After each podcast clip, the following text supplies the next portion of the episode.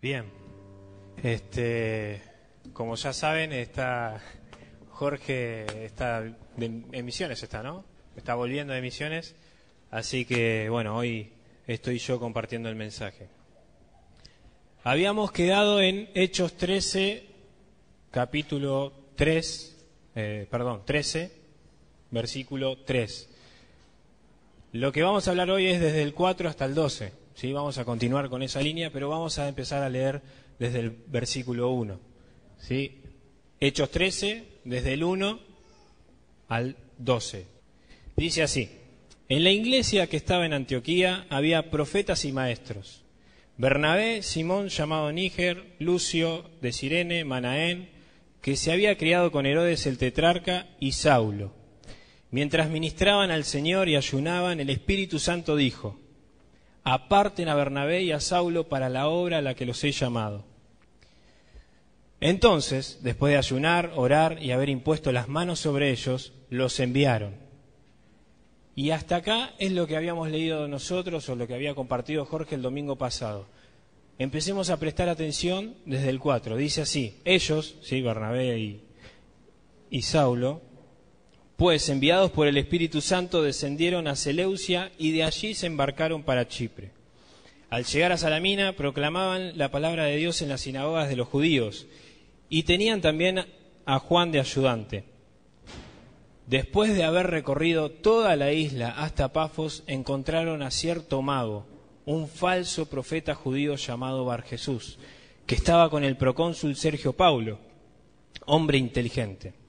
Este hizo venir a Bernabé y a Saulo y deseaba oír la palabra de Dios. Pero Elimas, el mago, pues así se traduce su nombre, se les oponía tratando de desviar de la fe al procónsul. Versículo 9. Entonces Saulo, llamado también Pablo, lleno del Espíritu Santo, fijando la mirada en él, dijo, Tú, hijo del diablo, que estás lleno de todo engaño y fraude, enemigo de toda justicia, ¿no cesarás de torcer los caminos rectos del Señor? Ahora la mano del Señor está sobre ti, te quedarás ciego y no verás el sol por algún tiempo. Al instante niebla y oscuridad cayeron sobre él, e iba buscando quien lo guiara de la mano. Entonces el procónsul, cuando vio lo que había sucedido, creyó, maravillado de la doctrina del Señor. Y hasta ahí es lo que vamos a hablar hoy. Este, después de ahí se van de, la isla de Pafos y van para otro lado, ¿sí? Pero vamos a, hacer como un resumen. Entonces, del 1 al, 3 lo que pasa es que el Espíritu Santo es el que encomienda, ¿sí? A, los, a Pablo y a Bernabé para la obra. ¿Sí? Es el Espíritu Santo y en el versículo 4 es donde lo resalta, dice, es el Espíritu Santo el que los envía. Eso no queda ninguna duda. Entonces, eso podemos entender que uno dice, bueno, pero los envió a Pafos, a Pafos, no lo dice. No dice que lo envió a Pafos, no dice este, que el Espíritu Santo les dijo que vayan, ¿no? Eso no lo dice. Pero, ¿por qué fueron a Pafos o a Chipre, lo mismo? La realidad es que no lo sabemos. Lo que sí sabemos es que dentro de la iglesia de Antioquía había gente de Chipre. Entonces es muy probable que, eh, Bernabé era de Chipre, entonces era muy probable que hayan dicho, bueno, ¿Para dónde vamos? Y bueno, empecemos por casa. ¿sí? ¿Puede haber sido eso? Sí, pudo haber sido eso. Pero no lo sabemos. La cuestión es que ellos van, también está Marcos eh, o Juan, ayudándolos, y ellos van ahí. ¿Y dónde empiezan a, proclamar la palabra de Dios? ¿Qué dice ahí? En Chipre, pero ¿en qué, en qué lugares de Chipre? En las sinagogas. Empiezan a proclamar primero en las sinagogas. Y esto puede ser un mensaje, primero a los judíos, después los gentiles, ¿sí? Fíjense que primero empiezan ahí. Y después cuando llegan ahí hasta Pafos, ¿sí? Que es una parte de Chipre, cuando llegan ahí, ¿qué pasa? Se les cruza un mago que estaba con un procónsul. Ese mago se llama Bar Jesús o el Limas, ¿sí? Como quieran llamarlo, y se encuentra con él. Cuando se encuentran, se ve que empiezan a, discutir o algo. La cuestión es que este procónsul los llama a Bernabé, lo llama a Saulo y le dice, che, quiero escuchar la palabra de Dios. ¿Qué es lo que tenés para decirme? ¿Sí? Entonces van, van a hablar, pero este mago se interponía, dice que desviaba, como que desvirtuaba, distorsionaba, ¿sí? El mensaje, como que lo hacía malinterpretar. Entonces, Saulo, Pablo, con muy pocas pulgas, agarra, lo mira a los ojos y le dice, escúchame, hijo del diablo, ¿sí? Así de una. Este, no tiene mucha, mucha paciencia Pablo ahí. Claro, entonces agarra y le dice, che, hijo del diablo, vos te vas a quedar ciego, no vas a ver el sol por un tiempo, y lo dejó ciego. Y después de ahí, el procónsul cree, ¿sí? Cree por ese milagro, que es un milagro punitivo, como, como lo podemos ver, o de castigo, y dice también, maravillado de la doctrina del Señor. Así se quedó el procónsul. Antes de arrancar el mensaje, tenemos que entender a este mago, ¿sí? Este mago, no sé si lo, podemos ver. El mago, uno cuando habla de mago se imagina un, un hombre con una capa y con un sombrero y que tira las cartas o que saca de la galera un, una paloma. Pero no, no es así. No saca eso, no, es un mago que este, está sacando palomas, conejos de la galera, no. Un mago, fíjense la definición que dan, uno de los diccionarios, dice, el mago era poseedor y usuario de conocimientos y poderes sobrenaturales. No sé si lo tenemos, ah, sí lo tenemos, qué grande. Bien ahí, perdón. Entonces, era eso, ¿qué quiere decir? Mezcla de científico con un poquito de religión, obviamente de religión bien pagana, y eso lo que hacían era estudiar los astros. Entonces, miraban los astros y decían, este, no sé, eh, mañana sale campeón platense. Entonces, gloria al Señor y todos, todos contentos que sale campeón platense, pero no, después te das cuenta que no sale campeón. También te puede decir, no sé, según los astros, van a ser un rey. ¿Se acuerdan de esa historia? Claro, porque ellos miraban y estudiaban eso, y al verlo decidían qué iba a ser esa persona, o decían, no, nos demostraban qué era lo que iba a ser, que, cuál era el futuro de esa persona, este, qué era lo que iba a pasar. Por eso siempre estaban relacionados con personas importantes, como un procónsul, que era el que gobernaba la ciudad. ¿Sí? Porque a quién no le gustaría saber qué es lo que va a pasar. O sea, todos queremos, claro. Mañana te vas a casar. Bueno, no sabemos si es bueno o malo, pero algo, ¿sí? Es bueno. Eh, pero te vas a casar. Y bueno, uno quiere saber.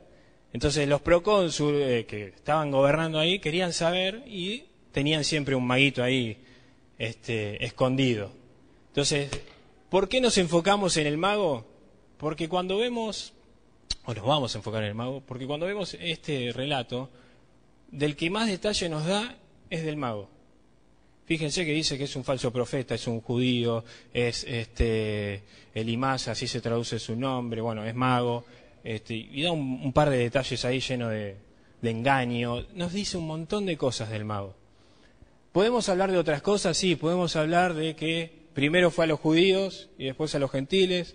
Podemos hablar este, de la inteligencia del procónsul, podemos hablar cómo Pablo enfrentó a este mago, este, podemos hablar del milagro, pero de lo que vemos acá, que el centro de todo esto es el mago. Entonces, ¿qué vamos a hablar? De no parecernos a este mago, ¿sí? porque por ahí tenemos cosas en común y eso, como vemos, no es un buen ejemplo.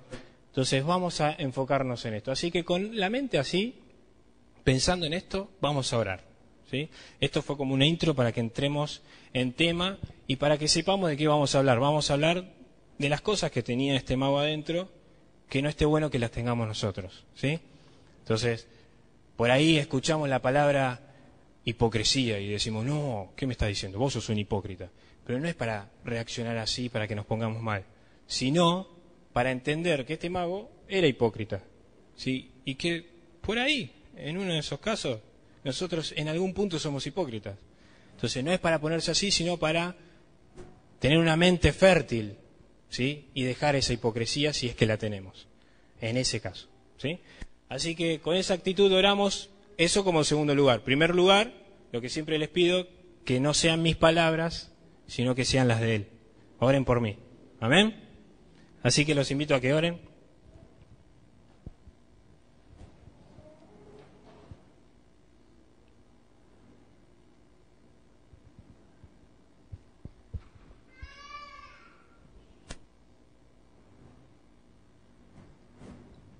Y papá, te damos gracias porque estamos reunidos acá para poder escucharte hablar. Queremos pedirte que, que no hable yo, que sea tu Espíritu Santo hablando. Y papá, que seamos un terreno fértil donde esta palabra pueda entrar bien en nuestra mente y que pueda dar frutos. Que si tenemos cosas que cambiar, que podamos reconocerlas, que podamos entender que eso no te agrada y que queramos cambiarlo porque vos nos amás y tu amor nos mueve a cambiar. Papá, guía este mensaje en el nombre de Jesús. Amén. Amén. Bien, vamos a ir rápido porque son un, par de puntos eh, largos. Entonces, tengo como para dos horas más o menos. Primer punto, pero no vamos a estar dos horas, tranquilo. Primer punto, ¿qué era este mago? Dice que era un mago judío. Versículo 6, fíjense que dice que era un falso profeta judío. Entonces, ¿qué podemos llegar a tener en común con este mago? De que él conocía a Dios. En cierta forma, él lo conocía. En algún momento de su vida caminó el camino del Señor en algún momento de su vida, qué sé yo, habrá leído la Torá, este, se habrá circuncidado, no sé, pero que conocía al Señor, lo conocía, porque era judío. Así como nosotros, pero también en algún momento de su vida se desvió.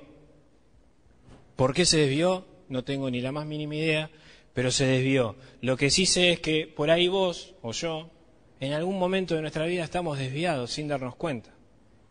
Estamos fuera del propósito de Dios. Este mago estaba un lugar donde seguramente Dios no quería que esté. Y eso nos puede pasar. Y a veces hay cosas que nos desenfocan y no tenemos ni idea qué es lo que nos desenfoca. Y estamos en un lugar donde Dios no quería que estemos. Estamos fuera de su propósito, fuera de su plan. ¿Sí? Imagínense este mago que lo conoció a Dios y hoy está mirando los astros eh, como adivinando para el procónsul nada que ver a lo que Dios quería para él. Podemos estar en ese en ese en esa instancia y capaz que vos me digas, "No, yo no." Pero entonces estemos atentos que para que no nos pase eso, lo que tenemos que estar es escuchando constantemente su voz para saber a dónde ir, para saber dónde estar, para saber qué hacer. Cuando nosotros estamos en esa comunión, es casi seguro, o es seguro, mejor dicho, que no nos vamos a desviar que vamos a estar dentro de su voluntad. No, vamos a, no va a pasar como con este eh, mago. ¿Sí?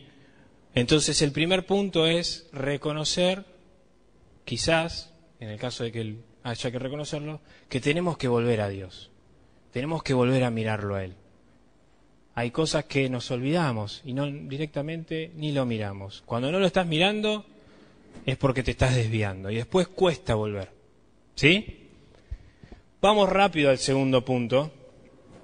Y ustedes me van a decir, a ver si puede aparecer la imagen ahí. Y si no aparece, no importa. Ahí está, mirá, ahí está. ¿Cómo que no es Messi? A ver, pasame la otra, la que viene. ¿Quién es Messi? El de mirando de acá para el de la izquierda es Messi. ¿Estamos todos de acuerdo que el de la izquierda es Messi? ¿El de la derecha? No, que el hermano si no tiene hermano. ¿Eh? Es el que se parece. Listo. Vamos a la próxima. ¿Qué quiero decir con esto? Vamos a la próxima, que es el punto número dos. Un falso profeta. Usted me dice, ¿qué tiene que ver Messi con esto? Bueno, parece Messi, pero no es Messi. Parece profeta de Dios, pero no lo es, exactamente. Parece dar palabra de Dios, pero no la da. Incluso parece aconsejar de Dios. Exactamente, gracias por el, eco. No aconseja. Entonces, a veces tenemos personas dentro de una congregación que parecen, pero no son. Parecen creyentes que uno los escucha y dice, ¡Fua, qué tipo, impresionante! pero no lo es. Y esto no es para que estemos señalando. ¿sí? No, no lo estoy diciendo para que estemos, mm, este, uy, este no. Aquel, uh, aquel ya está en el infierno directo. No es para que empecemos a señalar a los demás. Una vez un, un profe en el seminario nos dijo, cuando ustedes señalan, exacto, ustedes señalan y estos tres dedos que te señalan a vos, ¿no? Entonces cuando vos estás, bueno, yo aprendí a señalar así, entonces como los otros tres le quedan para el de costado.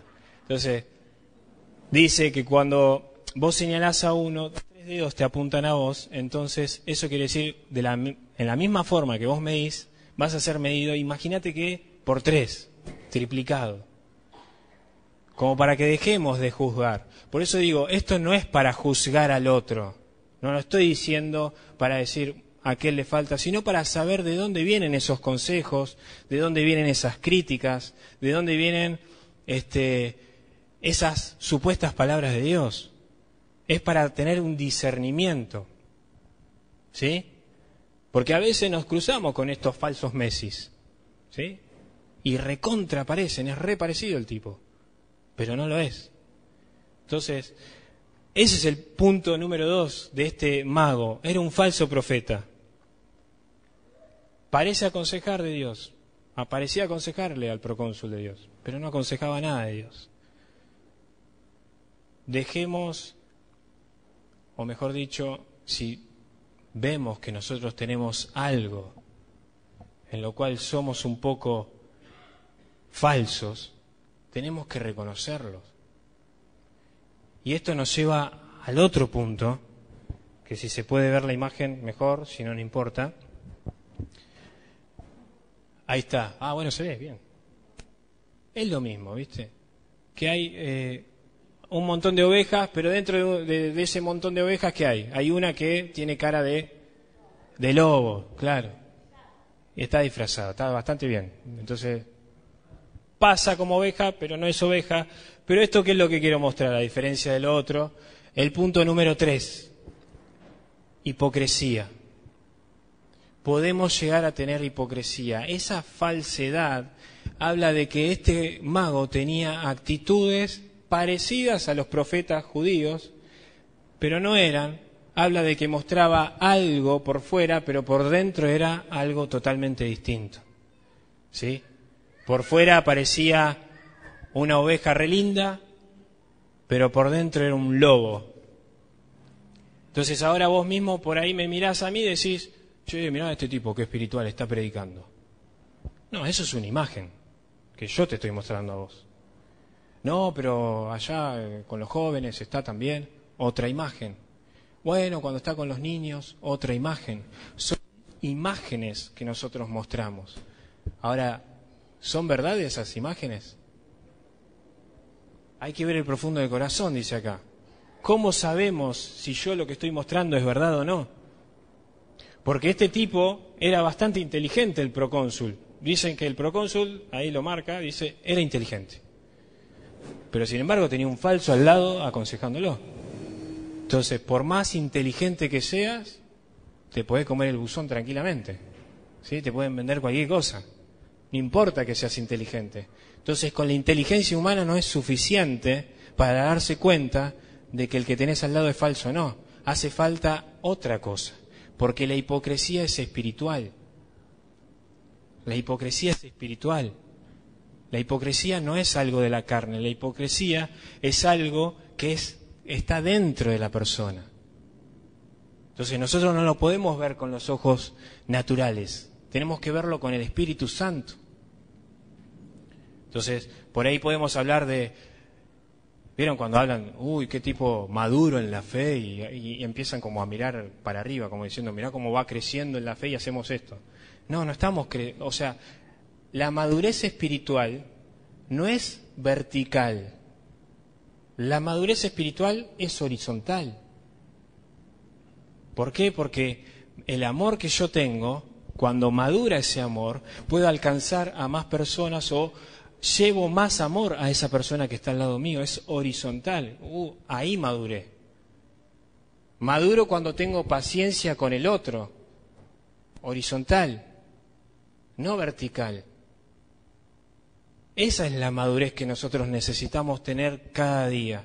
A veces decimos, no, yo no, no tengo paciencia para, para esa gente. Eh, no, no puedo estar en ese ministerio porque no tengo paciencia para esa gente.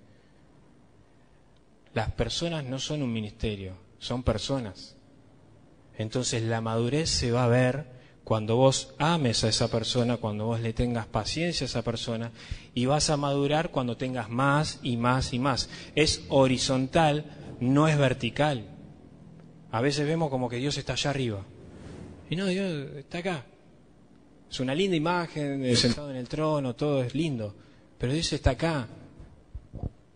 Hay, creo que hay un proverbio que dice un hombre se afila con otro hombre, algo así.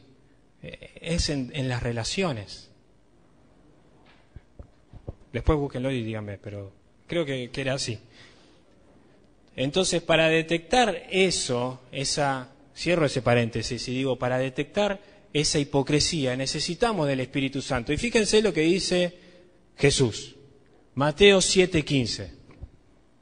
Dice, cuídense de los falsos profetas que vienen a ustedes con vestidos de ovejas, pero por dentro son lobos rapaces. Por sus frutos los van a conocer como la imagen, por los frutos. ¿Qué quiere decir los frutos? Por las acciones. Y yo voy a seguir leyendo. Dice así.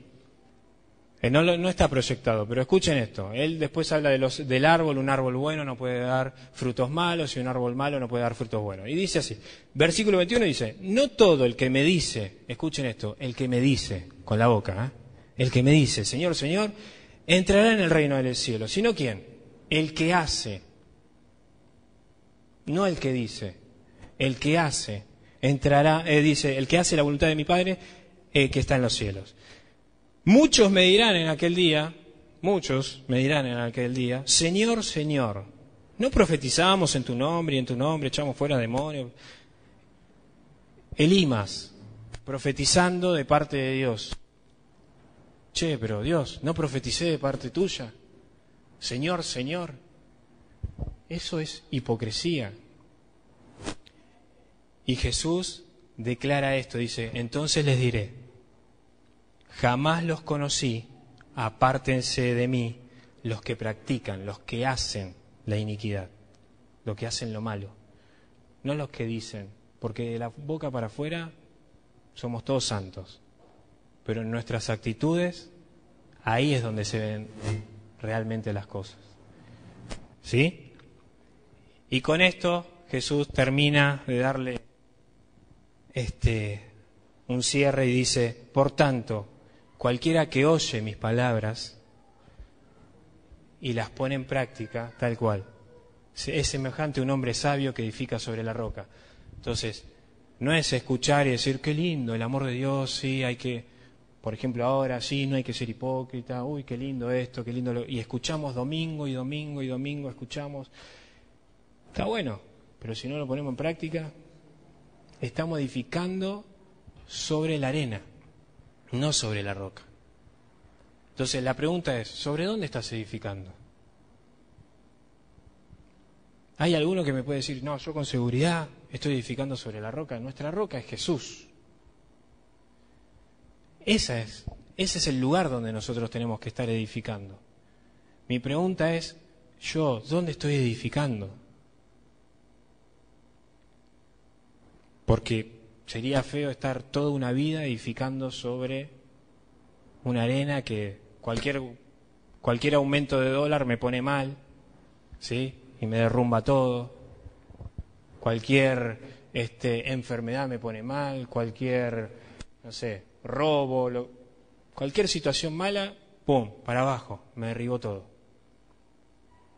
Ahora, si yo estoy edificado sobre la roca, venga lo que venga, yo voy a seguir sirviendo al Señor.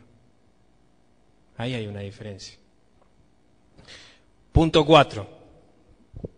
Este Bar Jesús es hijo de Jesús, o sea, su nombre significa hijo de Jesús. Algunos dicen, bueno, es, un, es de origen arameo, otros de origen caldeo, no importa. La cuestión es que significa hijo de Jesús. Y uno dice, Qué loco, porque lo primero que le dice Saulo es hijo del diablo. ¿No? ¿Por qué eso? Porque claro, estaba lleno de qué? De engaño, de mentira, de fraude. Así estaba Bar Jesús, lleno de todo lo contrario. ¿Y quién es el padre de la mentira? El diablo. Entonces le dice, bueno, sos hijo de Jesús, vos sos hijo del diablo. Ahora, si yo tengo verdad en mí, si yo tengo verdad, soy hijo de Dios.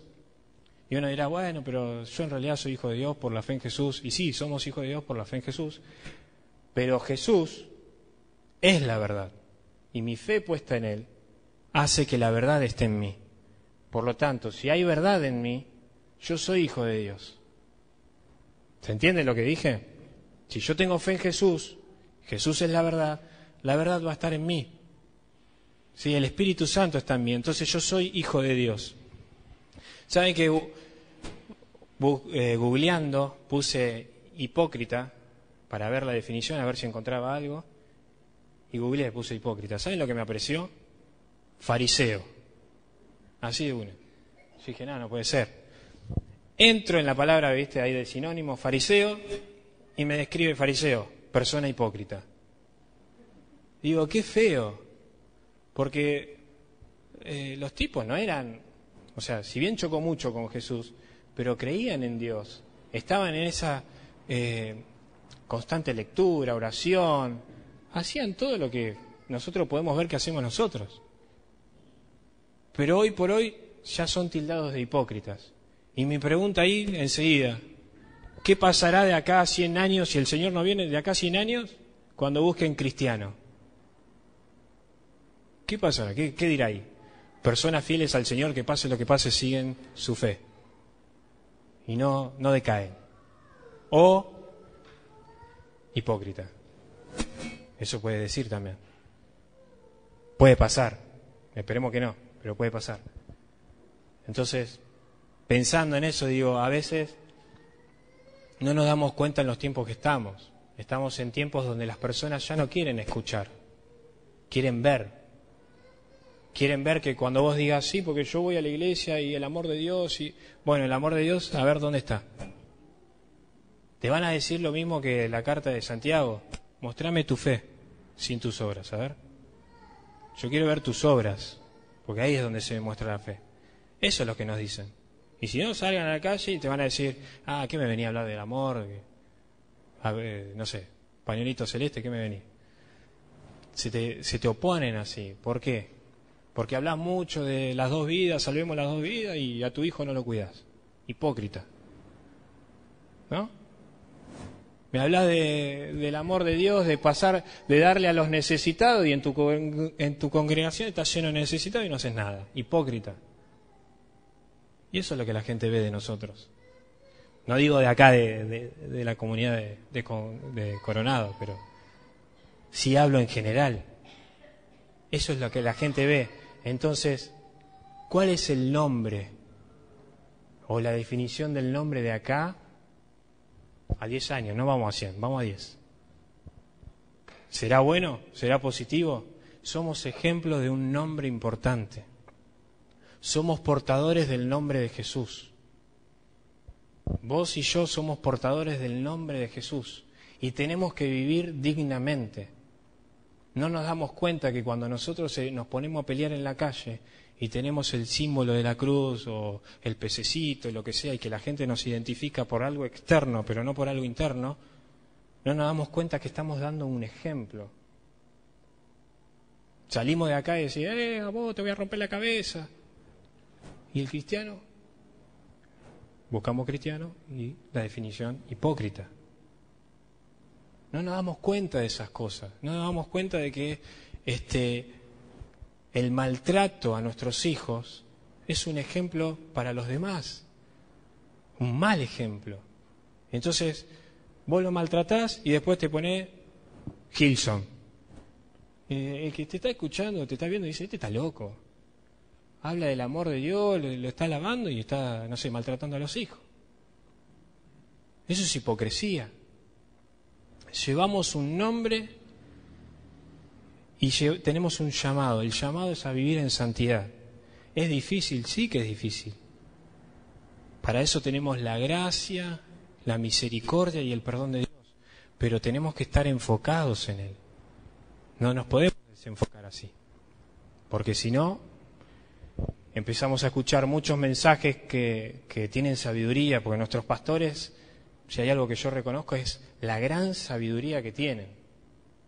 Pero esa sabiduría es tanta que si no la ponemos en práctica se transforma en hipocresía. ¿De qué te sirve? Escuchen mis palabras y póngalas en práctica, dijo Jesús. Si no, no sirve, si no es hipócrita. Porque después estamos diciendo, sí, hay que hacer esto, hay que hacer lo otro, hay que hacer aquello, y no hacemos nada. ¿Sí? Vamos al último punto. No sé si, ahí está. Ahí hay una persona que está buscando, se ve que los billetes que ahora no los puede ver porque tiene una venda. ¿Sí? ¿Lo ven ahí? Una persona que está vendada, los ojos vendados, y está buscando. Hagamos de cuenta que esa persona en su momento lo vio. ¿sí? ¿Qué quiero mostrar con esto? Punto número 5, milagro punitivo. El milagro que hace este Saulo, ¿cómo lo ven ustedes? ¿Como un milagro que castiga? ¿Sí? Porque le dice, escúchame, ahora vos, hijo del diablo, te quedas ciego. Y punto. Y muchos hablan de que la ceguera en esos tiempos era símbolo de este, estar en tinieblas, de estar en oscuridad. Y entonces unos interpretan y dicen, bueno, lo mandó a la oscuridad. Ahora lo dejó en tinieblas, por lo menos por un tiempo, porque no es eterno, por un tiempo. ¿Para qué? Para que reflexione.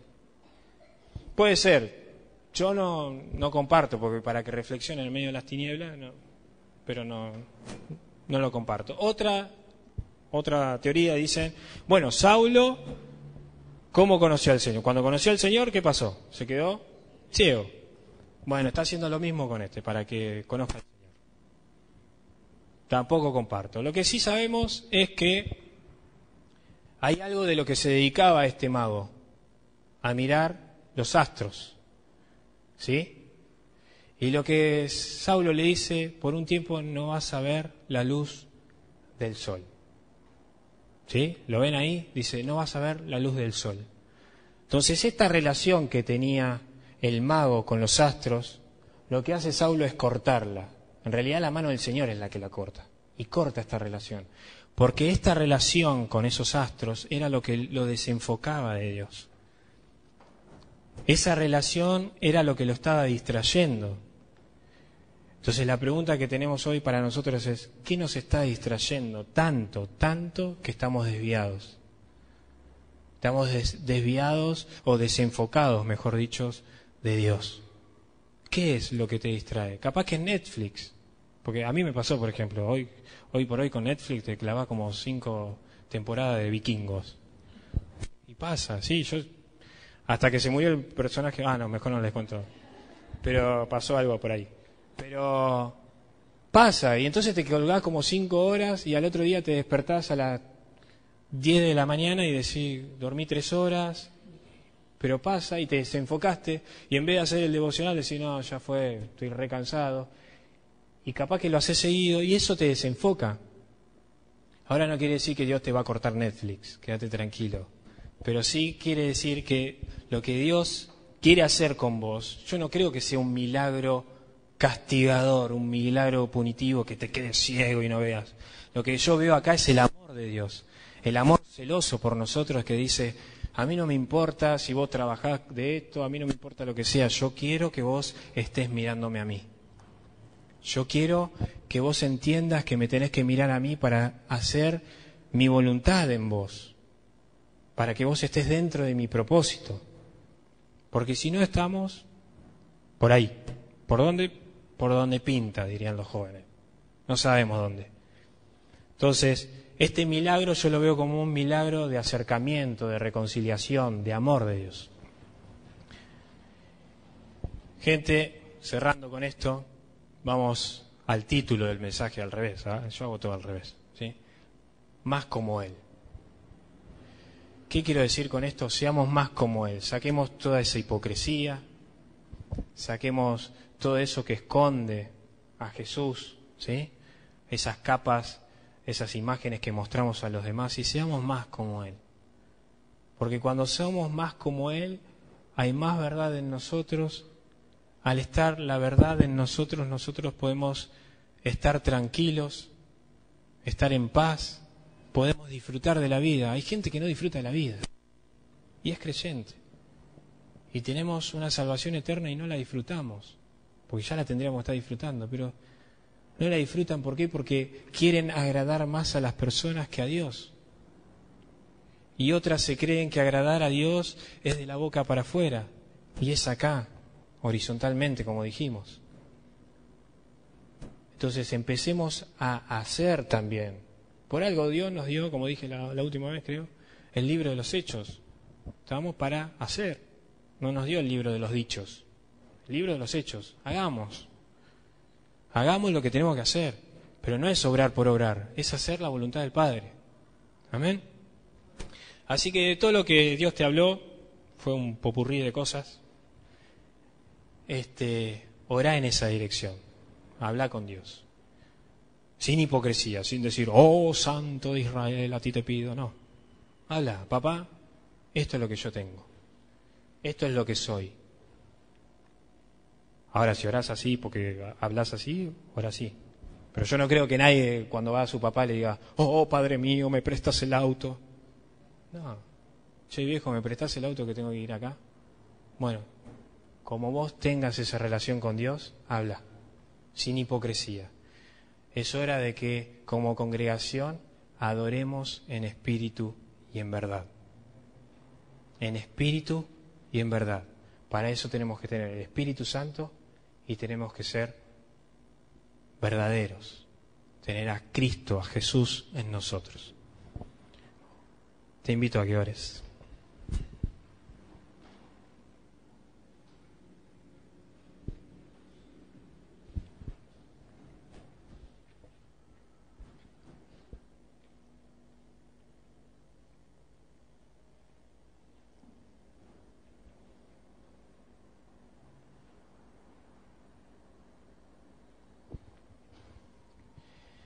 Papá, te damos gracias. Gracias porque no vemos esto como un castigo tuyo, no vemos esto como algo malo. Lo que vemos es tu amor queriendo llevarnos a vos. Vemos un Dios celoso por nosotros. Nos amaste tanto que diste a tu Hijo por nosotros. Eso es algo que quizás nunca llegamos a entender completamente. Papá, te pedimos que podamos como congregación crecer, dejar la hipocresía, volver a enfocarnos en vos. Papá, que sepamos de dónde vienen los consejos, no para juzgar, Señor, sino para poder orar por esa persona, para poder saber de dónde viene y poder llevarla también a vos. Tenemos que ser este canal para el cual nos creaste, este canal de bendición.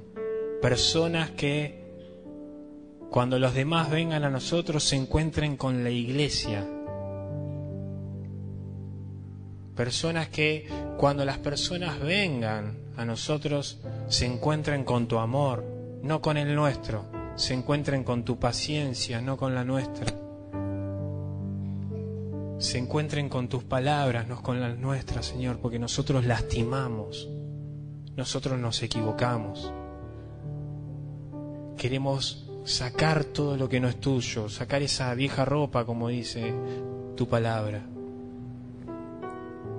Queremos vivir en santidad, se nos hace difícil, pero te pedimos que nos ayudes el Espíritu Santo nos guíe, nos mueva. Señor, tenemos todo lo que necesitamos adentro nuestro en el Espíritu Santo. Ayúdanos a tomarlo y a ponerlo en práctica. Ayúdanos a cumplir lo que vos querés. Perdón porque nos desviamos de tu voluntad en algún momento. Hoy queremos volver a vos y como congregación dejar toda hipocresía y poder adorarte en espíritu y en verdad. En el nombre de Jesús. Amén y amén.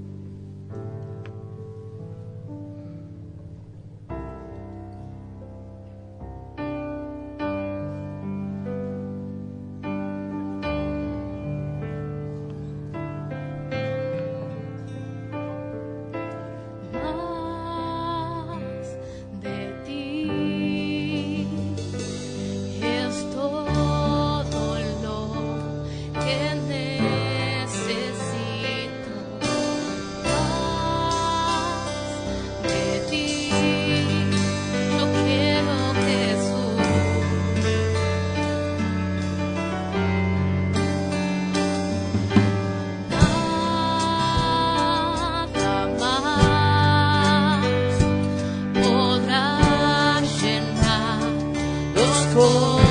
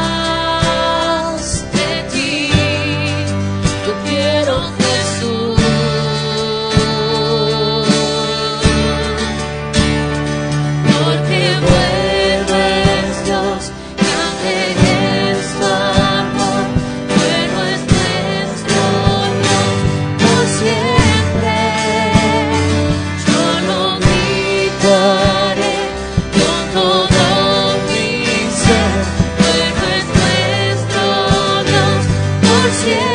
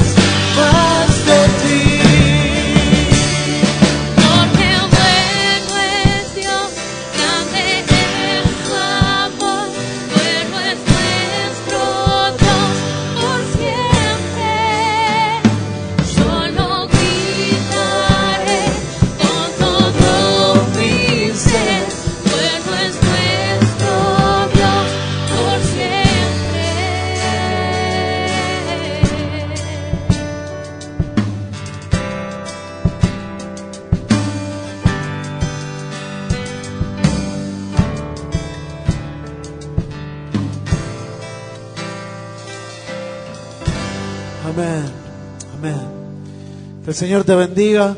Dale un abrazo, dale un beso a tu hermano. Bendecilo. Nos esperamos el próximo domingo para poder disfrutar juntos de la presencia del Señor.